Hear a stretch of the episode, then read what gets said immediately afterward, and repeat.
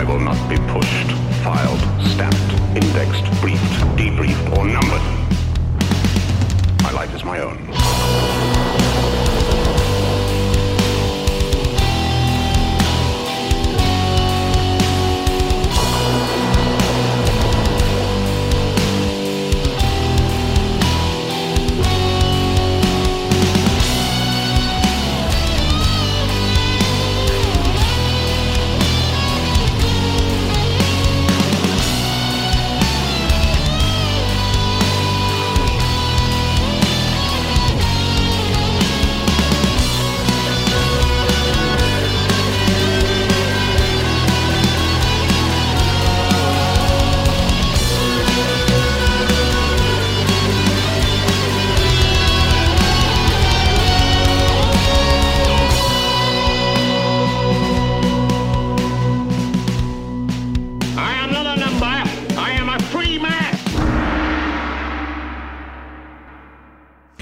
Salut tout le monde, bienvenue dans le podcast, le chapitre 94. Euh, D'habitude, j'essaie de pas trop faire d'actualité, mais là, j'ai. Écoutez, j'ai le feu au derrière, je suis plus capable. Je suis plus capable des d'histoire de la COVID. Je suis plus capable. Je, me demande à toutes les semaines si on va descendre encore plus bas que où ce qu'on est rendu. Puis finalement, à chaque semaine, on dirait que c'est pire que la semaine d'avant. Je veux pas vous déprimer. Mais écoutez, je vais vous faire entendre de quoi. Si vous êtes pas, si ça vous révolte pas, là, je veux dire, je pourrais jamais être ami avec vous autres.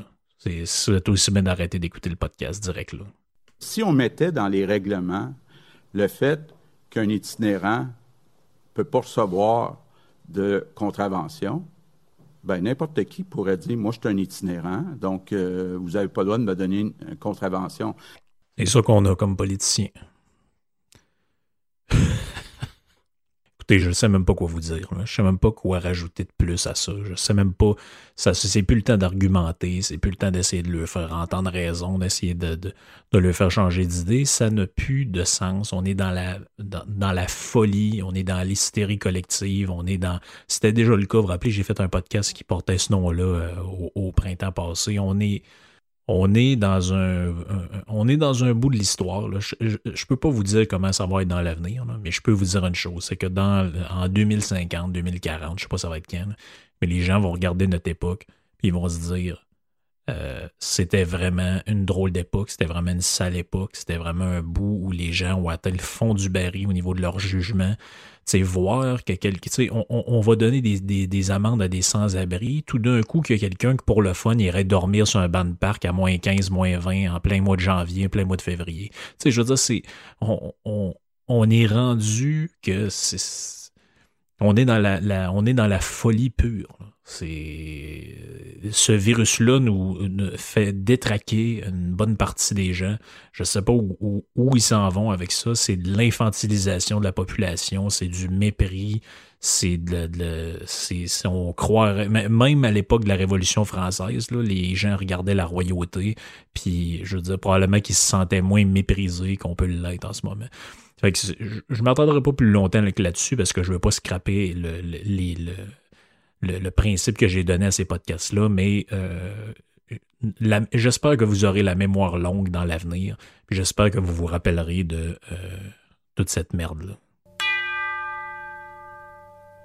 Mais changeons-nous donc les idées, parlons d'autre chose que cette maudite histoire-là. Ça va nous. euh, Ben, quoique, c'est pas sans lien. hein, C'est pas sans lien. Euh, J'ai décidé d'appeler ce podcast- ce podcast-là La liberté passe par l'éducation économique parce que j'ai lu un excellent texte d'un euh, personnage québécois que vous connaissez peut-être. C'est un. euh, euh, c'est un, personnage im- important de, le- de l'histoire québécoise qui, de, Qué- québécoise qui s'appelle Étienne Parent. Donc, euh, Étienne Parent, c'est qui? Euh, Je, l'expliquerai plus, en détail un peu sa biographie. J'aime ça faire ça parce que c'est important. On peut pas comprendre euh, les textes sans comprendre la biographie de, de l'auteur. Ça, c'est une leçon euh, que j'ai retenue de, de Michel Onfray là-dessus. C'est euh, les gens qui pensent, pensent dans un certain contexte, en fonction d'une certaine vie qu'ils ont eue à un endroit précis, à un moment précis. Puis ça, ben, ça peut jamais être sorti de, de son contexte. Il y en a qui pensent qu'on peut le faire, mais à mon avis, c'est une, une grave erreur euh, méthodologique de, de, faire ça. Donc, c'est euh, un, texte sur la, la, liberté et l'éducation économique qui est écrit par Étienne Parent. Donc, euh, Étienne Parent, c'était qui? C'est quelqu'un qui est connu et pas à la fois. C'est, on sait qu'il y a une bibliothèque à son nom, je pense qu'il y a une rue à son nom. Euh, c'est pas à Québec, c'est ailleurs, mais euh, c'est un personnage comme d'autres qu'on connaît, euh, comme Félix-Antoine Savard ou François-Xavier Garneau. C'est des noms qu'on a entendus, mais on ne sait pas exactement tout le temps à qui ça réfère. Donc, c'est qui, lui, précisément? C'est un gars qui est né le 2 mai 1802 dans le coin de Beauport. Euh, il est décédé le 22 décembre 1874, donc à l'âge de 72 ans et quelques mois. Euh, c'était un journaliste, un avocat. Il était aussi député, haut fonctionnaire du gouvernement euh, canadien. D'abord dans le, Haut-Canada et ensuite dans le, pays parce que ça a été unifié durant sa vie. Et le nom de, d'Étienne Parent est moins célèbre que des, gens qui lui ont été contemporains, mais qu'eux sont très connus, comme par exemple Louis-Joseph Papineau ou euh, Louis-Hippolyte Lafontaine, qui euh, sont toujours un, peu autre chose que des rues et des, tunnels. Il faut, quand même s'en rappeler. Donc, euh, Parent, c'est un homme, que, comme je l'ai dit, originaire de Beauport. Ce qui est particulier avec ce personnage-là, c'est que c'était un intellectuel, mais en même temps, c'était quelqu'un qui vient vraiment de la terre. C'est-à-dire que c'est un. À la base, c'est un paysan, une famille de paysans.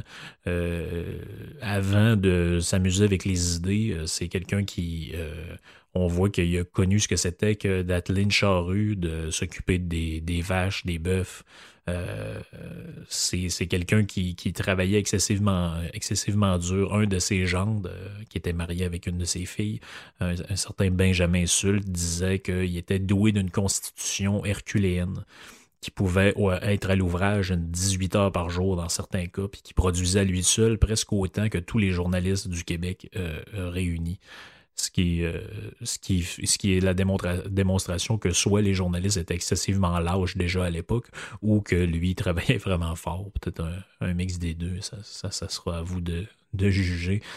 Euh, sa biographie nous dit pas grand-chose sur comment il était euh, en réalité comme personne, mis à part ce côté travaillant-là. Il, il, y a un détail que j'ai noté qui dit qu'il souffrait d'un problème d'élocution. Donc peut-être un genre de bégaiement, mais on n'est pas très précis là-dessus. Euh, parent fait partie de ces longues lignées familiales-là de gens qui sont arrivés en, Nouvelle-France. Donc, son, ancêtre direct qui est arrivé en, France, c'est Pierre Parent, qui est euh, natif de la région de Mortagne sur Gironde euh, en France. Et cette famille-là va immigrer en Nouvelle-France le 9 février 1634 avec un groupe de colons mené par un certain Robert Giffard, qui donnera son nom à la célèbre asile du même nom qui s'appelait d'ailleurs à l'époque euh, l'Asile des aliénés de Québec, avant de s'appeler Saint-Michel-Archange et puis de finalement prendre un autre nom. Euh, Étienne Parent, c'est l'aîné de, de, cette famille-là, des, des, parents qui va compter 15 enfants. Donc, c'est l'époque des, très grosses familles, 9 garçons, 6 filles.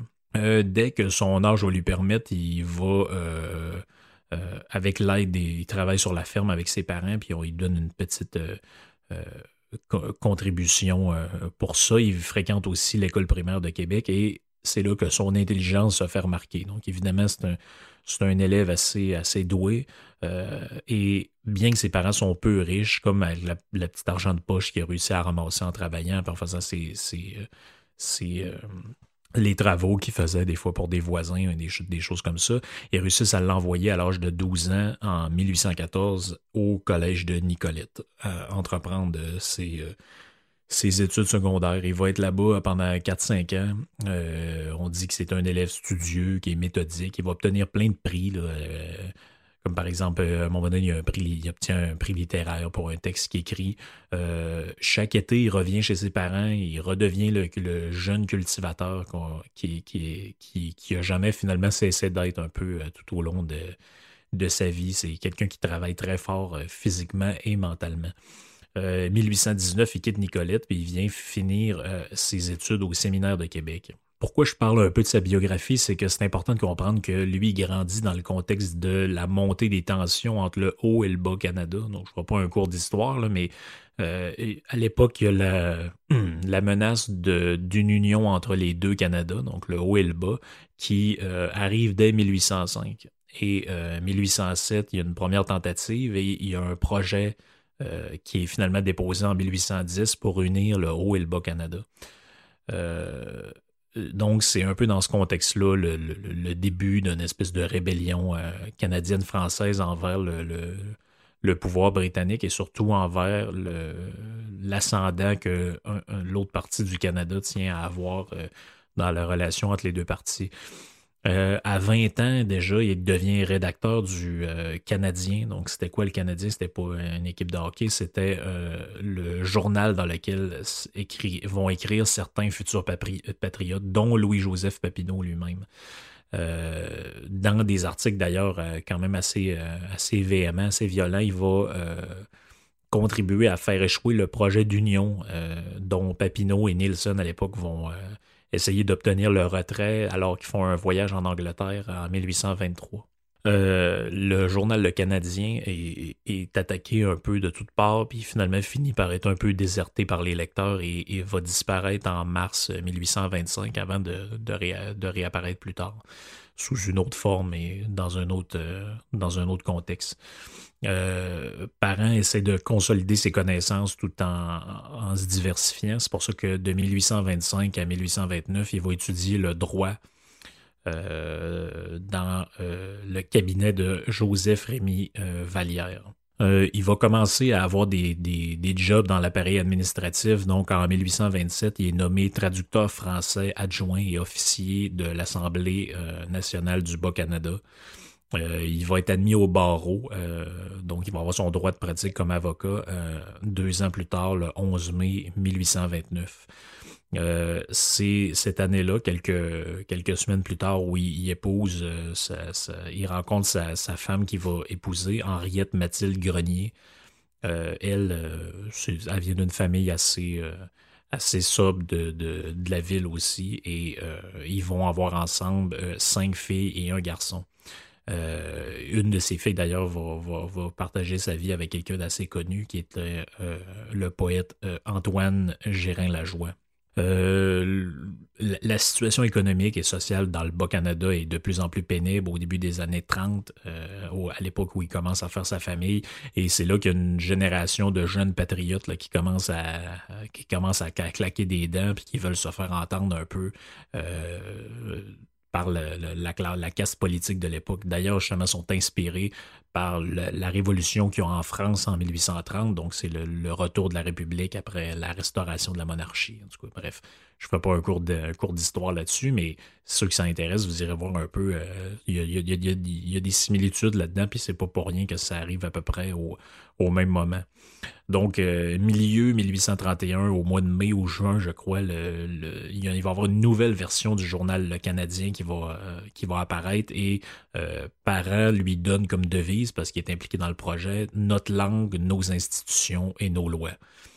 Euh, donc, on voit déjà un peu la, couleur politique et c'est là que la, détérioration du climat entre le Haut et le Bas-Canada atteint son apogée. Euh, d'ailleurs, il y a une crise économique en 1833 qui va durer pendant trois ans. Ça aggrave les tensions, ça aggrave les malaises.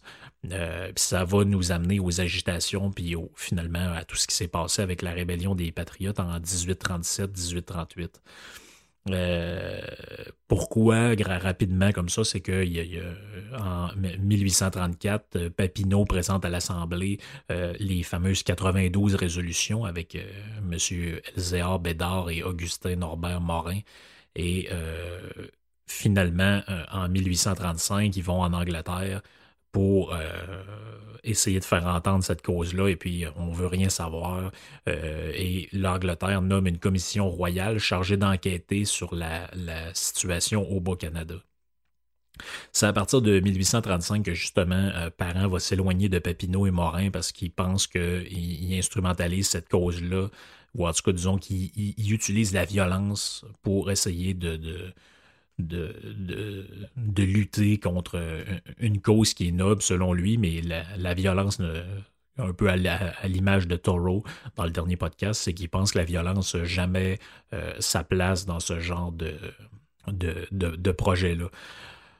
Euh, justement, sa, prise de position qui va être un peu euh, mi-figue, mi-raisin par rapport aux, patriotes va, va lui attirer quand même des problèmes. Donc, il a euh, des, patriotes montréalais qui vont l'injurer, qui vont l'injurier, puis vont le, traiter en 1837 lors d'un décret du comité central du Parti patriote de traître à la nation lui, ça ne l'impressionne pas bien plus que ça. Il en persiste pas moins là-dedans, puis il dénonce les excès tant du côté du gouvernement en place que du côté du parti euh, patriote, ce qui finalement lui vaut d'être un peu dans euh, face à tout le monde.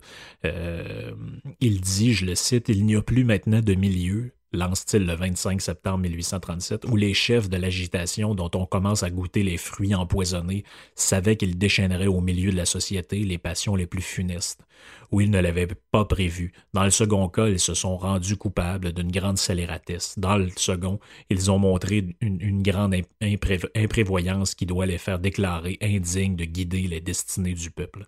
Donc finalement, c'était ni un pro-anglais et ni un pro-patriote au sens violent du terme. Il ne pensait pas que prendre les armes et essayer de faire une révolution armée, c'était euh, euh, c'était quelque chose de noble. Il ne croyait pas du tout à ça. Puis euh, il voyait plutôt le,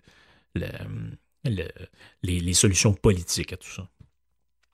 Donc, il, ça ne l'empêchera pas de condamner violemment l'exécution d'une dizaine de patriotes en, 1838, euh, le, 26 décembre particulièrement. Il, va à la suite de cette dénonciation, dénonciation-là, est arrêté en même temps que l'imprimeur du Canadien, un certain Jean-Baptiste Fréchette, donc le gars qui s'occupait d'imprimer le, fameux journal, On va dire qu'on l'accuse de mener séditieuse et euh, il va être conduit à la prison de Québec.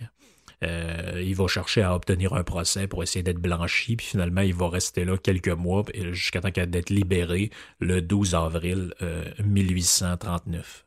Euh, Donc, comme je le dis, il s'oppose à l'union des deux Canada, mais l'union se fait quand même en 1840.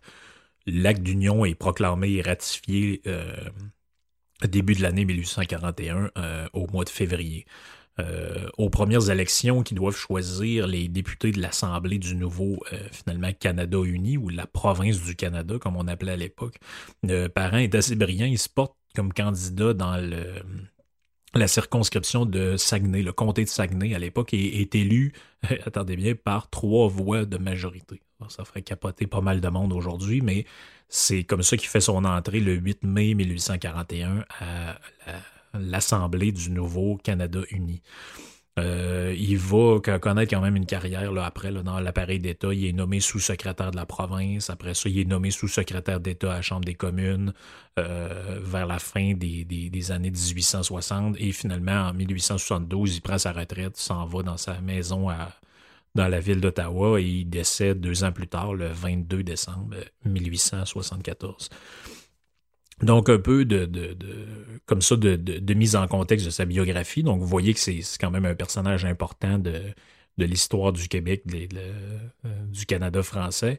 Euh, mais pourquoi j'en parle, c'est que en 1846, donc à peu près euh, quelques années après, au moment où il, est élu pour la, la première fois, il va donner un discours à l'Institut canadien, qui va être plus tard donner un texte qui est repris dans un, dans un livre de, de, de recueil. C'est là-dedans que j'ai que j'ai trouvé ça, mais ça se trouve sur Internet sur euh, les euh, dans les classiques de l'UCAC. Donc, si vous cherchez ça, classique UCAC, Université du Québec à Chicoutimi, vous allez, euh, vous allez le trouver. Et il dit dans ce texte-là, qui s'appelle L'importance de l'étude de l'économie politique.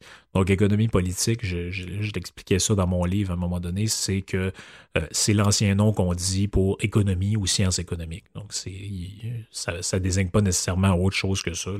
On pourrait s'obstiner sur les mots, mais grosso modo, quand, vous lisez ça, pensez juste à économie, ça, ça règle le problème. C'est juste que la science économique, à cette époque-là, ça n'existe pas comme une discipline euh, à part entière. Donc il dit il n'y a plus, il faudrait les, euh, il n'y a plus, il faudrait les avancer, les protéger contre les préjugés, les préventions des idées fausses et erronées qui nous viennent des temps où on ignorait les principes de la science qui président à tous ces grands intérêts sociaux. Donc il, il parle qu'il faut absolument éduquer les Canadiens français à l'économie il dit aux, gens qui sont présents dans la salle, quand il fait son, euh, interlocution, il dit Oh, messieurs, c'est ce que nous ne pouvons faire qu'en tant que nous aurons parmi nous des hommes profondément versés dans l'étude de l'économie politique et dans l'application éclairée des principes qu'elle enseigne. Donc, je trouve ça malade de savoir que en 1846, il y avait déjà des gens qui donnaient des conférences, dire écoutez, euh, les Canadiens français puis les, Québécois, euh, si tant est que ce mot-là n'existait pas encore à l'époque, mais les Québécois sont sous-éduqués en matière économique. C'est ce qui leur fait euh, gober n'importe quoi. C'est la raison pour laquelle ils sont économiquement dominés euh, à l'époque. C'est la raison pour laquelle ils sont refermés sur eux-mêmes. C'est qu'ils ignorent les principes de cette science-là. C'est ce qu'on devrait leur enseigner. On devrait leur enseigner la science économique. Et euh, évidemment, imaginez, c'est hérétique de parler de ça aujourd'hui, donc imaginez euh, à l'époque.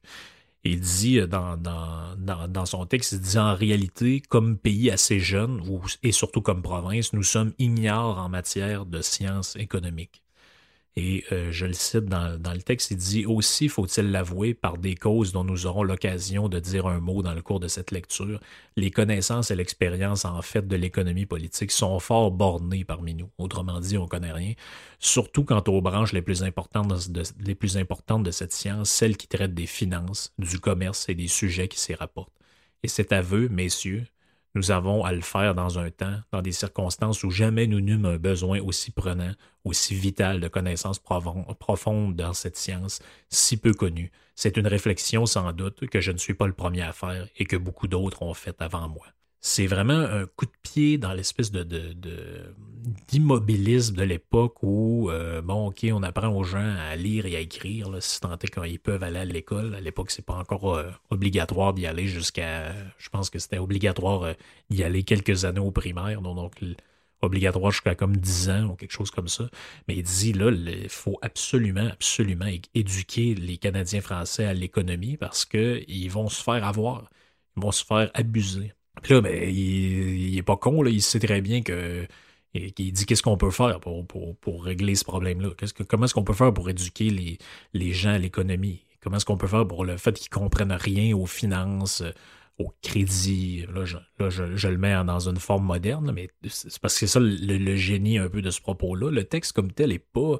C'est ce que j'ai écrit dans mes reviews sur Goodreads quand j'ai ajouté ça à mes lectures. J'ai dit c'est pas. C'est pas un texte qui va vous jeter par terre, vous n'allez pas dire Ah mon Dieu, j'avais jamais pensé à ça, mais c'est. Il est intéressant pour une question de recul historique parce qu'on se rend compte à quel point ce texte-là, finalement, euh, jamais vieilli finalement, il ça pourrait être écrit aujourd'hui. On a l'impression qu'on parle d'exactement la même chose. On est encore dans ce débat-là, dans cette absence de, parler des canaux d'écorce, puis de Bouddha, puis de Krishna pendant des années, finalement, dans un cours d'éthique et culture religieuse, mais pas être capable de se servir d'une carte de crédit ou pas, savoir comment faire un budget ou pas comprendre comment marchent les, finances en, en général. Donc, il dit qu'est-ce qu'on peut faire? Il dit, ben, il ne faut pas désespérer, il ne faut surtout pas s'appuyer sur notre sort et en fait, il faut miser sur les jeunes. Et puis là, c'est très drôle parce qu'il y a il y a, un, long développement sur les journaux. Lui, il, est complètement découragé que les journaux ne parlent pas plus sérieusement d'économie, puis qu'ils ne relaient pas le travail des quelques économistes euh, qui finalement sont condamnés à publier leurs études et leurs affaires dans des magazines ou des revues obscures. Euh, qui, se consacre à des travaux de, vulgarisation. Il parle là-dedans justement, justement de Amédée Papineau, le, fils de Louis-Joseph, qui lui d'ailleurs était marié à une Américaine qui s'appelle Marie-Éléonore Westcott. Euh, ils sont connus dans une petite ville à, Saratoga, une, petite ville de l'État de New York mais je ferme la parenthèse. Euh, lui, il trouve ça bizarre que ces gens-là, ils n'ont pas, pas de place dans les journaux. Puis je lisais ça, je me disais, Chris, on dirait qu'on parle d'aujourd'hui.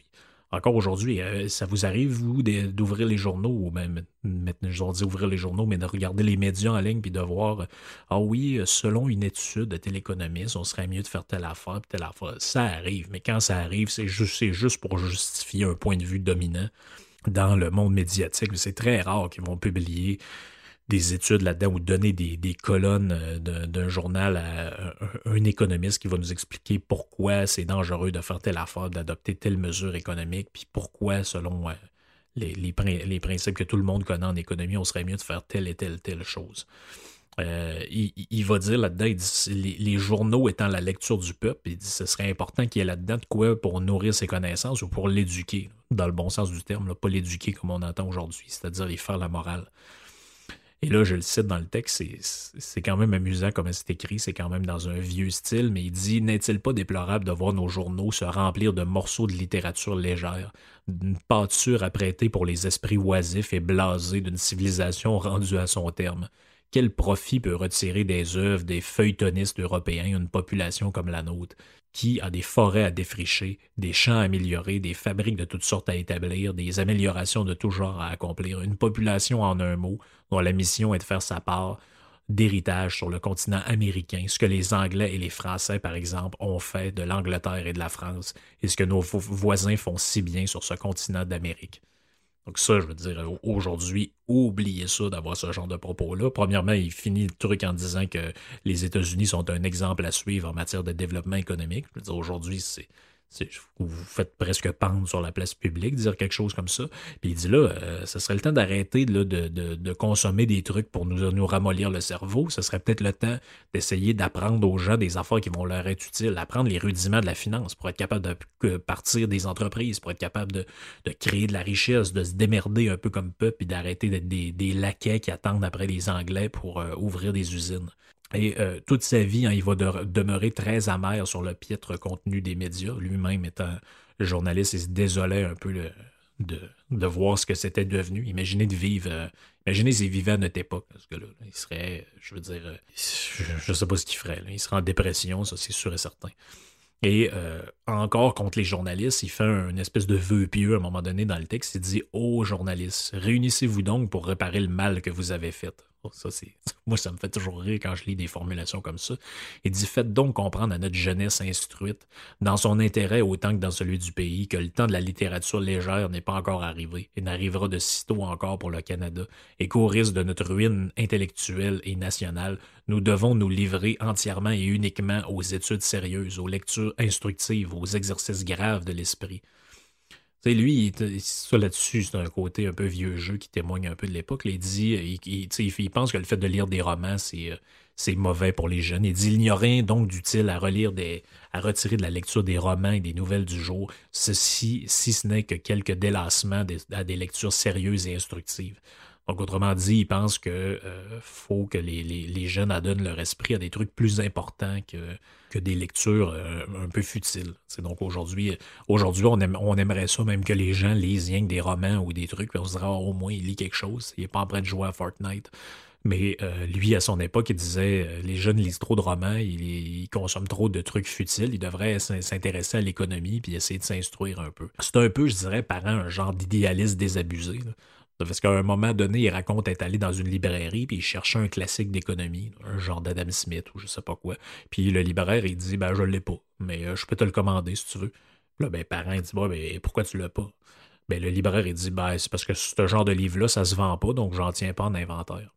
Et puis là, il le il raconte qu'il fait, presque une scène sur place. Il dit Ouais, mais comment ça, t'en as pas? Puis c'est des classiques, puis tout le monde devrait avoir ça, puis ta, ta, ta. le gars, il dit Ben oui, mais ça se vend pas. Si je te dis, ça se vend pas.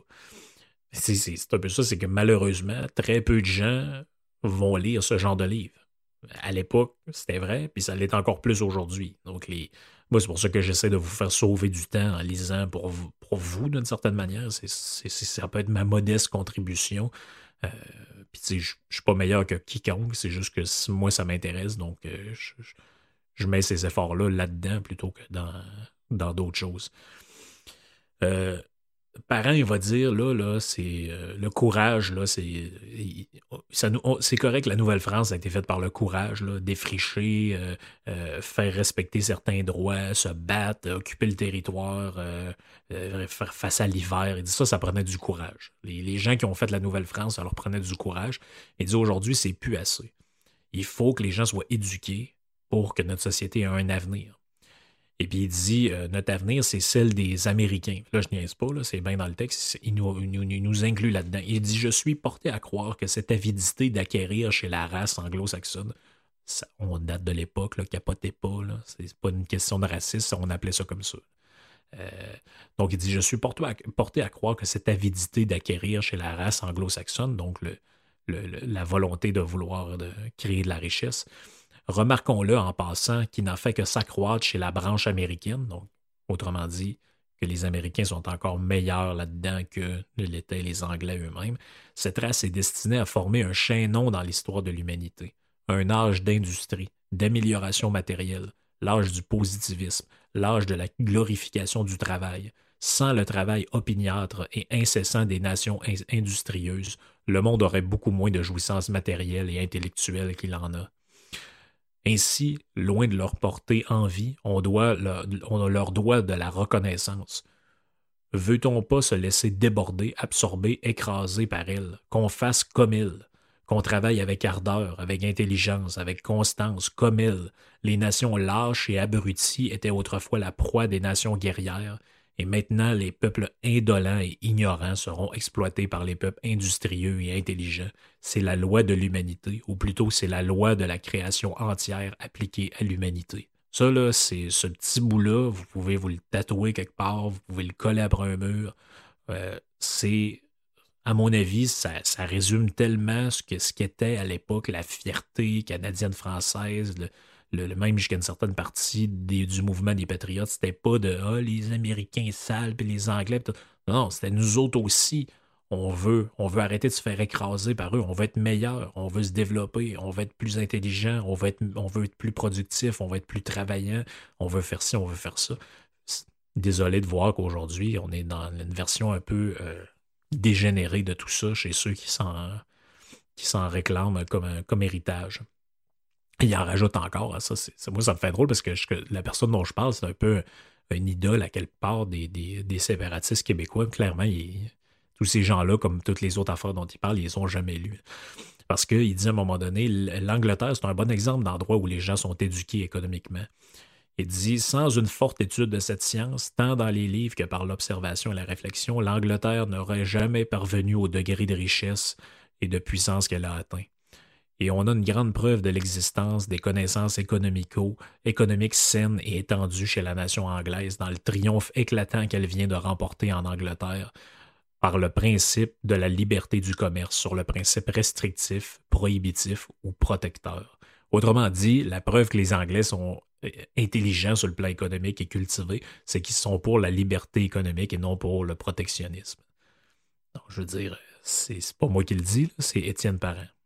Il dit, en- finalement, une des places où c'est le plus désastreux d'être ignorant, c'est en économie. Parce qu'il dit l'ignorance et les préjugés qu'on a en économie, ça fait pas juste euh, nous, rendre, montrer qu'on est idiot. Autrement dit, ça fait qu'on rejette les bonnes mesures législatives. Puis encore pire, c'est qu'on en impose des mauvaises. Les droits de douane, les taxes, les ci, les ça. Euh, puis il donne l'exemple dans son texte du protectionnisme en agriculture. Puis là, je me dis, ça se peut pas. Le texte est vraiment intemporel. C'est intemporel. On dirait qu'il parle d'aujourd'hui. Il dit là-dedans, terminons ces quelques exemples d'erreurs choisies entre des milliers d'autres chez les peuples étrangers par un exemple tout récent tiré de chez nous.